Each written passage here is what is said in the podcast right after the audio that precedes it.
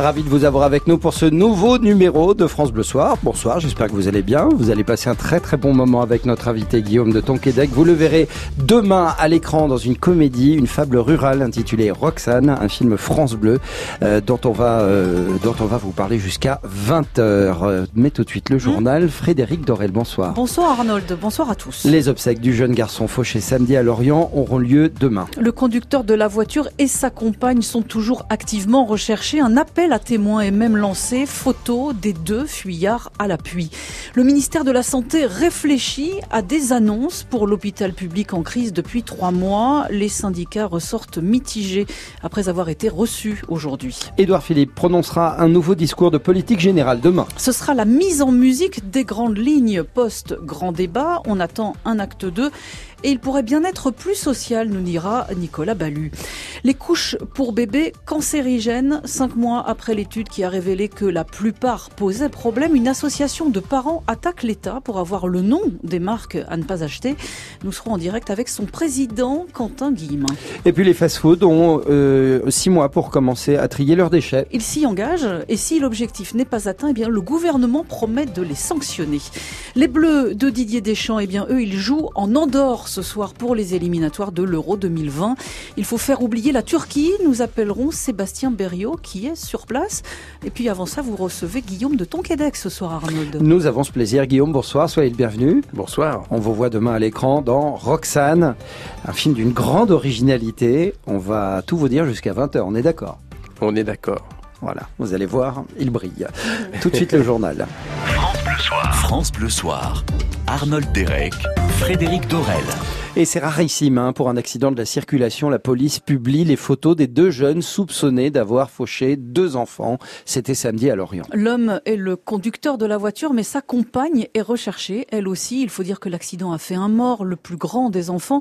Et le couple s'est également rendu coupable d'un délit de fuite à Naïg-Haute. Alors que les deux suspects sont en fuite depuis 48 heures, la police de Lorient lance un appel à témoins. Elle diffuse les photos de deux personnes. On y voit un homme décrit comme mesurant 1m80. Il a le teint mat et les cheveux bruns. Sa photo avait déjà fuité sur les réseaux sociaux depuis hier. Elle a été largement partagée. L'autre photo montre une jeune femme, les cheveux longs, au burn. Les enquêteurs expliquent qu'ils cherchent ces deux personnes susceptibles d'être les auteurs de cet accident. Un enfant de 10 ans est mort percuté par la voiture. Celui de 7 ans est toujours hospitalisé dans un état grave. La police demande aux gens qui les apercevraient de prévenir prévenir le commissariat de Lorient, mais surtout de ne pas intervenir eux-mêmes. Anaïg Haute, France Bleu Brésisel. Les obsèques de l'enfant fauché auront lieu demain. Plus d'informations sur notre site francebleu.fr. Un groupe de militants d'ultra-droite démantelé après un début d'enquête à Grenoble. Ils projetaient d'attaquer peut-être un lieu de culte juif ou musulman. Ça n'est pas très clair. Trois hommes sont mis en examen, en tout cas, dont un mineur. L'hôpital public s'enfonce dans la crise. Hein. Voilà trois mois maintenant que les soignants appellent le gouvernement à leur chevet. Près de 100 services d'urgence sont ralliés au mouvement aujourd'hui alors que le Sénat doit adopter la loi santé, les personnels se sont mobilisés à nouveau. Le patron de l'APHP, par exemple, a fait des promesses d'embauche. Une délégation également a été reçue.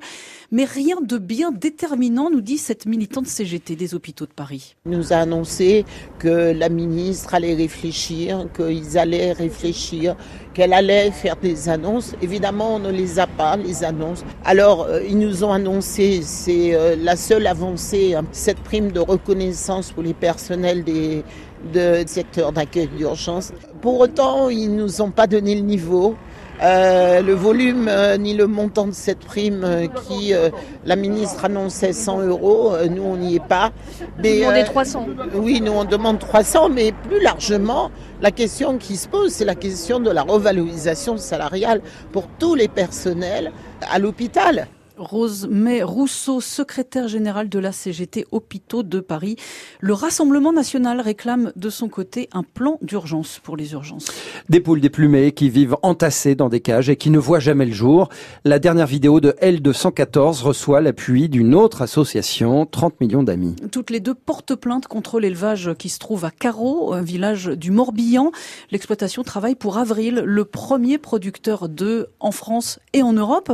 Avril à qui les deux deux associations demandent de montrer l'exemple en abandonnant l'élevage intensif. Une bonne nouvelle à la pompe, les prix des carburants, le prix des carburants est en baisse. Dans le sillage des cours du pétrole, le diesel est à 1,43€ le litre et l'essence sans plomb 95, 1,54€. Édouard Philippe prononcera demain le discours de politique générale qui fait suite à la conclusion du grand débat élaboré au printemps par Emmanuel Macron. Ah oui, alors il s'agit toujours de répondre aux gilets jaunes et très concrètement cette fois. Alors est-ce que c'est ainsi, Nicolas Ballu, le chef de l'État, euh, a réclamé aujourd'hui un retour à une économie où chacun trouve sa part Alors oui, c'est un signe. Ah. Alors c'est vrai que le, cadre de sa déclaration était international. Le chef de l'État était à Genève pour le centenaire de l'Organisation internationale du travail. Mais Emmanuel Macron a trouvé la bonne enceinte pour dire que les ajustements économiques, la lutte contre la dette ne pouvaient plus se faire au détriment des droits sociaux, je cite. Mm. Les démocraties peuvent en mourir, le capitalisme est devenu fou, affirme le chef de l'État, avant de dénoncer le dumping à l'échelle internationale un Emmanuel Macron social, qui n'oublie pas la politique intérieure. Le président confesse une erreur fondamentale de méthode dans la crise des Gilets jaunes. Il faut plus d'humanité et de proximité comme une déclaration d'intention à l'acte 2 du quinquennat qui sera détaillée par le Premier ministre demain, une grille de lecture quoi en quelque sorte. Euh, demain, Édouard Philippe est censé détailler donc une nouvelle méthode, l'agenda des réformes et comme elles sont très nombreuses, dire quelles sont ses priorités et puis aussi comment financer les baisses d'impôts, un vrai boulot de Premier ministre. Oui, ça n'est pas toujours simple. Merci Nicolas Ballu. Le deuxième loto du patrimoine servira à restaurer 121 monuments au total. 121 en comptant les 18 sites déjà connus hein, depuis le mois de mars. Ils sont tous réunis sur une carte à consulter sur francebleu.fr. Et rien à voir, on a retrouvé un ourson sans sa mère en Ariège. Il n'est pas sevré et donc il est extrêmement affaibli. L'Office de la chasse et de la faune sauvage va s'occuper de lui. Mais rien ne dit que c'est un des oursons de Sorita, vous savez, l'ours slovène introduite l'an dernier dans les Pyrénées. 19h07, restez avec nous pour la suite du journal de Frédéric Dorel. On y parlera des fast-foods. Ils vont devoir faire des efforts en matière de tri. Le gouvernement veut même qu'ils soient visibles d'ici six mois, sinon mm. il y aura une sanction, dit Brune Poisson. Les Bleus de Didier Deschamps jouent à Andorre ce soir. Dans le cadre des éliminatoires de l'Euro 2020, nous rejoindrons Sébastien Berriot sur place d'ici une minute. Mais d'abord, Frédéric, pourquoi les pouvoirs publics ne révèlent pas le nom des marques de couches pour bébés qui contiennent des produits cancérigènes? Eh bien, la question pousse une association à saisir le Conseil d'État. C'est l'association pour la santé des enfants, ancienne association euh, qui regroupait les familles victimes de Lactalis. Quentin Guillemin bonsoir. Bonsoir. Vous êtes son président. Et alors en janvier, un rapport de l'Agence de sécurité sanitaire révélait que euh, les couches les plus utilisées contenaient toutes des produits cancérigènes. Et puis depuis, vous attendez toujours qu'on vous dise lesquels? Oui, effectivement, c'est une demande qu'on a depuis euh, janvier 2019. On avait eu euh, l'enquête de 60 millions de consommateurs il y a un peu plus d'un an maintenant. Il y a eu ce rapport en janvier 2019 de scientifiques de l'ANSES et donc, effectivement, c'était notre demande, la demande de connaître le nom des marques qui étaient concernées par ces substances, dont certaines sont cancérigènes et mutagènes avérées, euh, et qui euh, présentent effectivement un risque pour la santé des enfants. Aujourd'hui, on ne connaît pas, on ne connaît toujours pas le nom de ces marques. Euh, et c'est une demande que nous avons depuis plus de six mois. Alors, la répression des fraudes répond que de nouveaux tests sont en cours avec des résultats euh, qui viendront en fin d'année. C'est trop loin pour vous? Écoutez, un enfant, ça porte à peu près 7000 couches dans les trois ans de, de ces, dans ces, durant ces trois premières années, pardon. Et donc, effectivement, euh, on peut se poser la question de pourquoi attendre autant de temps hmm. alors qu'on sait qu'il y a un danger sanitaire. On parle encore une fois de couches que les enfants portent tous les jours, toute la journée, 24 heures sur 24. Le danger sanitaire, il, est, lequel? Qu'est-ce que vous craignez ben, exactement? on parle encore une fois de substances avérées cancérigènes dont certaines sont même interdites en Europe depuis euh, plus de 30 ans. Et donc effectivement, euh, si on les a interdites, c'est qu'il y a une raison, c'est qu'elles sont cancérigènes encore une fois, et donc que nos enfants portent ces couches-là euh, et sont mis en contact avec ce type de substance, c'est extrêmement problématique et c'est un risque pour la santé et pour leur santé plus tard. Voilà. Et donc c'est aussi pour cette raison qu'on veut rapidement des réponses sur cet aspect-là. Alors on peut imaginer qu'il y a des enjeux économiques derrière ce silence. Est-ce que vous savez s'il y a des emplois français chez les industriels concernés? Ben, Ce qu'on sait en tous les cas, c'est ce que savent tout le monde, hein, c'est que l'industrie euh, qui produit ce type de, de, de, de, produits est une industrie qui est majoritairement française, en tous les cas sur le marché français. Hmm. Et donc effectivement, on peut se poser un certain nombre de questions sur les impacts économiques éventuellement mhm. euh, si les parents connaissaient les marques, puisqu'ils se dirigeraient euh, inévitablement vers d'autres marques Euh, et donc, euh, on peut se poser effectivement la question. En les cas, c'est ce qui nous est rétorqué comme argument. Mais vous... Et donc, on a l'impression, encore une fois, qu'on met les enjeux économiques euh, avant euh, l'intérêt euh, de la santé publique et donc des intérêts sanitaires. On peut aussi vous rétorquer que des millions de bébés ont porté des couches depuis qu'elles existent en grande distribution et sans que ça pose de problème Oui, bah écoutez, c'est un peu ce que on ne sait pas aujourd'hui. On ne sait pas. On a, est-ce qu'on a un recul suffisant pour dire que ça ne posait pas de problème hmm. Et d'ailleurs, j'ai tendance à dire, c'est exactement ce que m'a dit mon pharmacien au moment de la faire Vous voyez, qu'elle en prenne un peu plus ou un peu moins, ça ne changera pas la donne. Mais j'espère que nous ne sommes pas dans cet état d'esprit. Mhm. J'espère qu'on n'attend pas euh, que les enfants en portent un peu plus ou un peu moins et que peut-être tout ça ne changera pas la donne. Ils en ont porté il y a 30 ans, ils en portent encore, ça ne pose pas de problème. Ben si, ça pose un problème, et ça pose un problème de sécurité sanitaire. Et pour toutes ces raisons, vous demandez donc un retrait rappel de ces couches hein, qui s'avèrent dangereuses et davantage d'informations en général. Merci Quentin Guillemin, président de l'Association pour la santé des enfants. Merci, bonne soirée. Merci. Les jeunes parents qui, eux, emploient une nounou peuvent désormais passer par l'URSSAF pour les salaires. Et l'aide de la CAF est directement déduite. Il suffit de se connecter sur le site Page Emploi. Là aussi, tout est expliqué sur francebleu.fr. La restauration rapide promet de trier tous ces déchets d'ici trois ans. McDo, KFC, Burger King et Brioche Dorée, ils sont 15 enseignes au total à s'engager sur cette voie, largement ignorée par le secteur jusqu'ici. D'ici six mois, donc, ces enseignes devront avoir mis le tri en place dans 70% de leur point de vente. Une victoire pour Brune Poisson, la secrétaire d'État à la transition écologique. En début de réunion, il n'y avait que cinq enseignes qui s'étaient euh, engagées. Il y avait Exki, Cogent, Five Guys, Jour et Subway.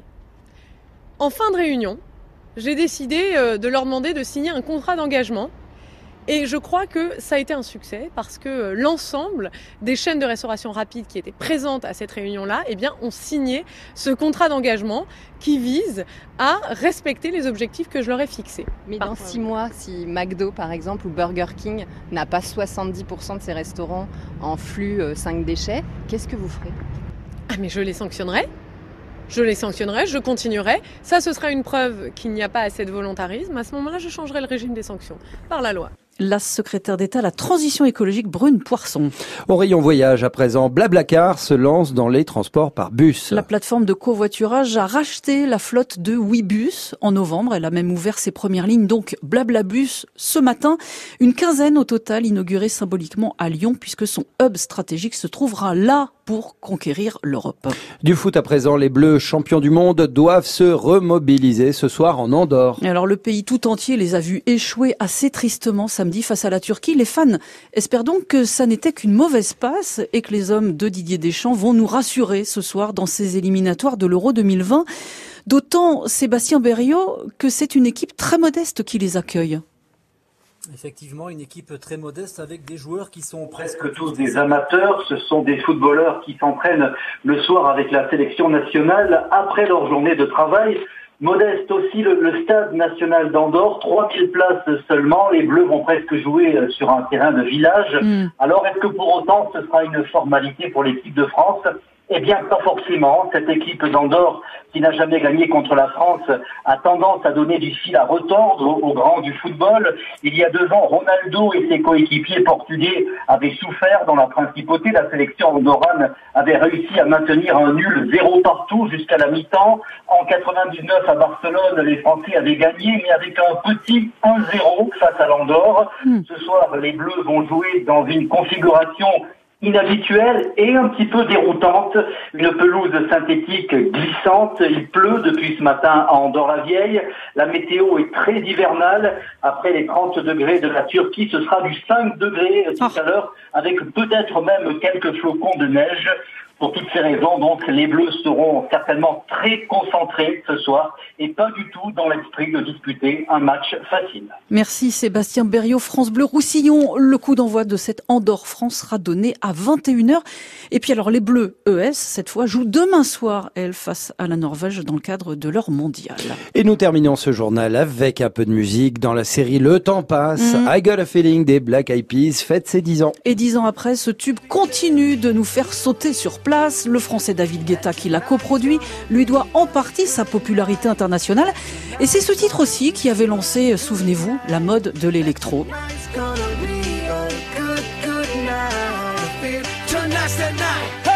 Let's live it up. Let's live it up. I got my money. Hey. Let's spin it up. Let's spin it up. Go out and smash it. Smash it. Like oh my god. Like oh my god. Jump out that sofa. Come on. Let's get get off. Fill up my cup. Drink. I got a feeling, euh, les Black Eyed Peas en 2009, il y a 10 ans donc. hein. Ouais. Pour la mode de l'électro, on dit pas merci à tout non plus. Hein y C'était a- la critique musicale de Frédéric Dorel. Merci beaucoup. Frédéric, nous récupérons Guillaume de Tonquédec qui était parti danser juste à côté du Absolument. studio. Vous vous êtes défoulé. on bien vous sûr, j'adore mais- danser. Mais le rythme dans la peau, c'est incroyable, Guillaume. C'est fabuleux. sautant, Ah c'est oui. bien avec la radio, les gens peuvent imaginer que je suis bon danseur, c'est quand même beau. Bon, en tout cas, vous êtes déjà très bon comédien et ça, c'est déjà, c'est déjà ça de près. On va vous retrouver euh, juste après ce petit point météo, Guillaume de Tonquédec. Restez avec nous sur France Bleu. francebleu.fr Tout France Bleu, quand vous voulez, où vous voulez, comme vous voulez. Tout France Bleu est sur francebleu.fr.